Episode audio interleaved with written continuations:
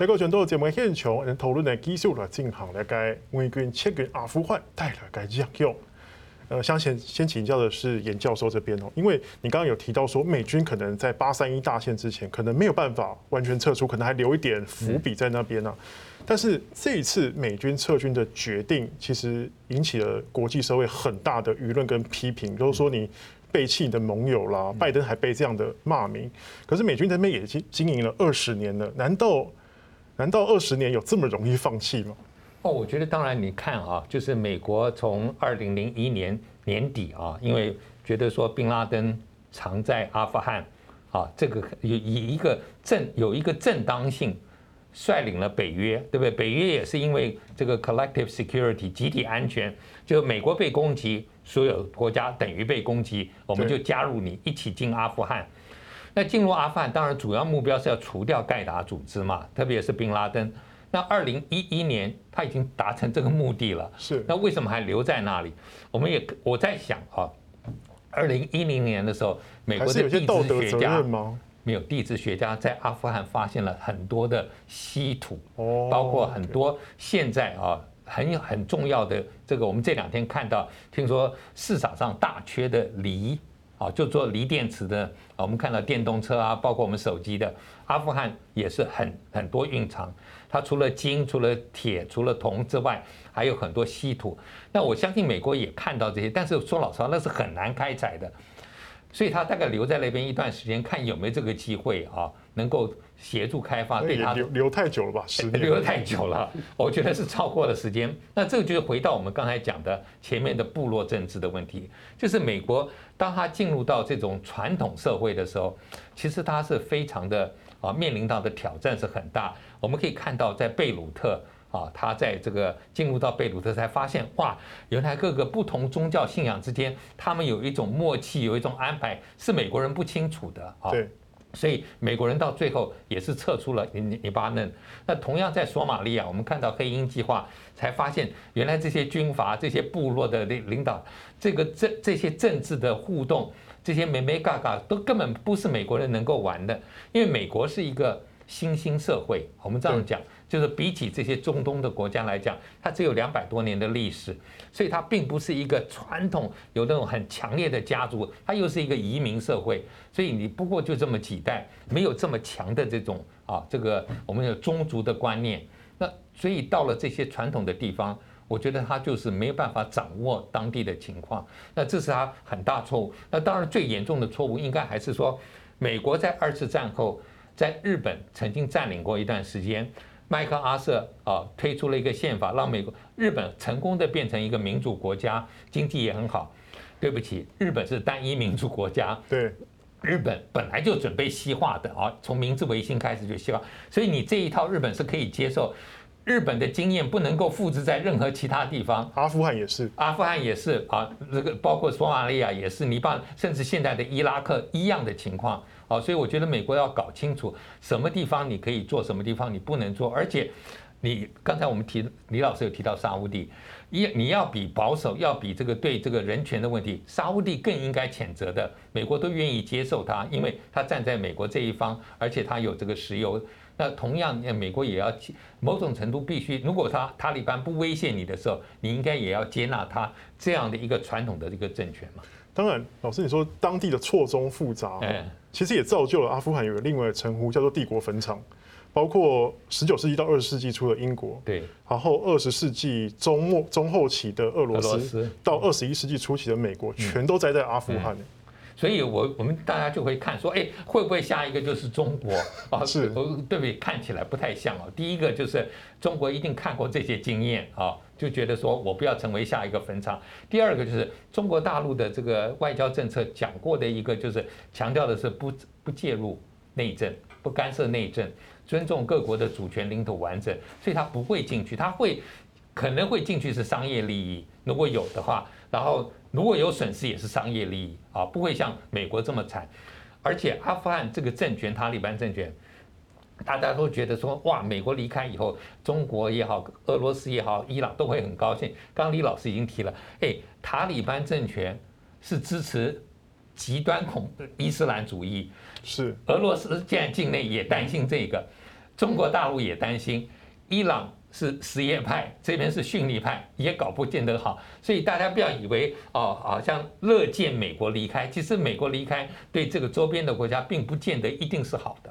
是，那李老师你怎么看？尤其现在中国特别想要跟，其实他们之前就跟塔利班有在接触了吗？为什么？其实我们如果从中国的这个西北部国家安全来看，以及经济发展来看，如果说能够跟阿富汗的新政府，就塔利班政府维持友好的合作关系，能够确保投资安全，然后中共或者中国也可以怎么刚好趁机啊增加对阿富汗的影响力。对中国来说，这很符合他的国家利益嘛，对不对？你看新疆的这个分离主义，他们认为这个东突厥斯坦分离主义。那么过去这里这这里头的东突里面的有些这个激进分子，就得到什么塔利班的资助？为什么？他意识形态他都是逊尼派，然后什么又是激进的啊？同时如果说这个也接受这个沙特阿拉伯那个瓦比教派，那完全一样啊，是不是？那是兄弟啊，是是伊斯兰兄弟啊？依依照可按照可兰经的这个里面的这个规定啊，哎。这个伊斯伊斯兰兄弟或者回教兄弟应该彼此帮忙哎，就是毫无代价，就是要帮忙啊！所以我们讲说，如果这个中共能够跟啊这个塔利班达成某种共识，绝对不批复、不支持这个新疆的这个分离主义啊，那么中共应该就放很大的心。你觉得有可能吗？他这个短期内的短期之内应该可能的。因为塔利班他现在是里里里外外问题一大堆嘛，他干嘛这个送走美国，之后来了一个什么一个一一个中国，那这个很麻烦。而且中国跟美国不一样啊，哎，中国跟美国什么？中国跟阿富汗是什么？边界相邻的，是不是？他步兵可以走过去，不像美国一样几千公里、几万公里，你看飞机飞，那个代价多高啊？啊，所以他跟这个怎么跟中国关系，短期之内我认为是应该会相当友好。特别是刚才提到嘛，他现在经济一团乱呢。国家面临财政崩溃、经济瓦解，如果没有人家来来帮他一把，怎么办？西方国家这个时候当然在美国的这个领导之下，是不可能把钱送给塔利班嘛，对，不会做这种事情嘛。所以他现在寄望于中国，就是赶快来投资。那么他也答应说，我保障你们投资的安全、商业的利益。哎，对对对对，呃，没问题，没问题之类。但是什么？呃，中国现在是一步步一一摸石头过河一样，不是很很很大方。是也怕栽进这个坟场里面？没错啊。难道你他他不是说怕摔进去，而是什么？这个他讲话不算话，你怎么办呢？是不是投资下去拿不回来啊？或者这工程师被干掉了？你看，哎，中国在巴基斯坦，呃，这个投资蛮多嘛，几百亿美金的，关系非常好啊。而且巴基斯坦跟中国本来就是非常友好的的盟邦嘛，提供很多保护。但是你看最近几年，哎，中国大陆的这个工程师在巴基斯坦被暗杀。是不是？然后遇到恐怖攻击，整个车子掉到河里头去，这不是一次一次事件的，好几个事件的。看，那么友好的巴基斯坦让中国在那边投资之后受到这样威胁，他如果说跑到阿富汗去，你就晓得那问题不是更严重吗？所以啊，这个推来说塔利班啊，这个欢迎呃中国的这个投资啊，哎，中国大陆还是什么非常谨慎。那看看俄罗斯也是一样啊，塔利班现在也寄望于俄罗斯嘛，赶快来投资啊，干嘛干嘛也是同样的逻辑嘛。他希望说中国跟俄罗斯能够取代美国，那那那阿富汗的这个经济也能够怎么有。活路起来，活起来。那否则的话，这个民不聊生，那也麻烦的。每个地方都是难民，你看他这个国不成国，他也没办法统治嘛。所以他的统治一定要什么？经济要先稳下来，对，经济先稳下来，政治上呢也稳下来。所以他现在实施很多很多那个什么善意的这个这个啊政策跟举跟跟举动啊。刚才说对内说啊，我们这个不是我们塔利班。啊，这个垄断所有权利，大家都都参加。以前反塔利班的也可以，以前支持美国的，也我们也不反对。你看他现在一一路示好嘛，然后派高层到中国去，到这个俄罗斯去，目的在哪里？就争取这个经济上的这个这个协助啊。所以我说他现在真的讲这个一个头五六个大的，塔利班能够能够把这个问题搞定就不简单了。因此他们。所以说现在他们需要各方的势力进来，然后中国其实也很想拉美国一起进来维持这边的秩序嘛，是不是另外一场大国竞争又要起来了？其实应该这么讲好了，这个我们讲说美国为什么这边待二十年呢？待到后来不得不走啊。那么当初美国在阿富汗呢，倒不见得说那边呢有很多很多的这个啊稀有的矿产呢，美国很需要，而是什么阿富汗它有很重要的什么战略位置。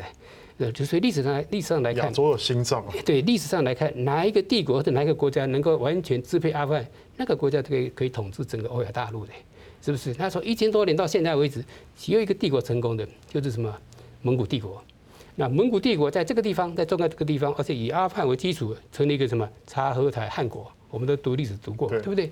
察合台汗国啊，有效统治阿富汗超过一百二十年呢。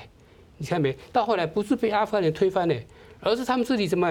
那个那个黄金国戚也内乱，你晓得吧？乱成一团，所以什么才才才垮台。所以我说你要统治这个地方啊，有效统治，那你就知道，蒙古帝国是欧亚大陆霸权嘛。对，是不是？所以我们讲说，美国当初进去阿富汗呢，他除了把这个啊基地组织啊，把他们什么瓦解之外，他还有一个什么战略上的目标，就说，哎，我如果能够成功立足在阿富汗。对不对？阿富汗成为美国的盟邦，未来政府都亲美国的，那么有很多美军基地，哎，那美国等于在这个俄罗斯跟中国的这个屁股后面呢，在大后方啊，他什么？他有一支伏兵在那个地方呢。对。那对中国构成一个战略包围，对俄罗斯也是一样啊。所以，所以我们讲说，美国当时有这样一个考虑啊，只是只是现在怎么样啊？考虑归考虑，啊像什么现实情况怎么办？因为这扶不起阿斗啊，是不是？阿富汗政府一个接一个，你们就搞不出来。那这样子的话，接下来就是说。仓促撤军之下，有人其实会联想到说，哎，美国既然对盟邦都可以这样子了，那以后对台湾会不会这样子？因为最近也有这样的声音嘛。那严老师你怎么看这个问题？我们看到就是说这个言论出来，那不是我们国内才有啊，就美国从《纽约时报》开始都在讨论，然后我们也看到啊，连记者会上面这个。啊，白宫的国家安全顾问苏利文也必须回答这个问题。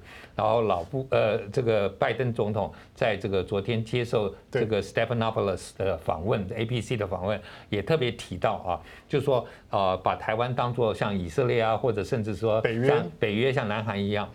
但是就有一个最大的问题，对台湾来讲啊，就是说我们啊认为说美国对我们真的是蛮友好。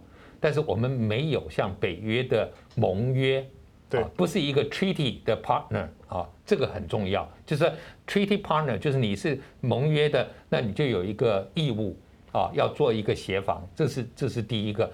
那跟韩国、日本，我们也就美国跟韩国、日本也有。那跟以色列比的话，我觉得我们还是有一个很重要的考量。以色列是真的是叫做自立自强。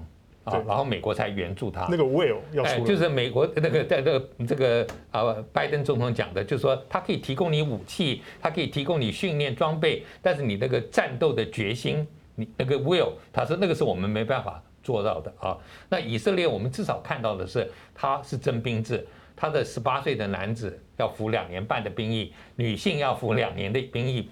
那如果有这样的一个。制度在那里。今天以色列真的发生了攻击，我认为目前为止以色列其实可以自己照顾自己。但是如果今天他发生了攻击，美国人去帮助他是有足够的理由。但如果我们台湾没有一个征兵制，呃，美国的政府要说服他的民众。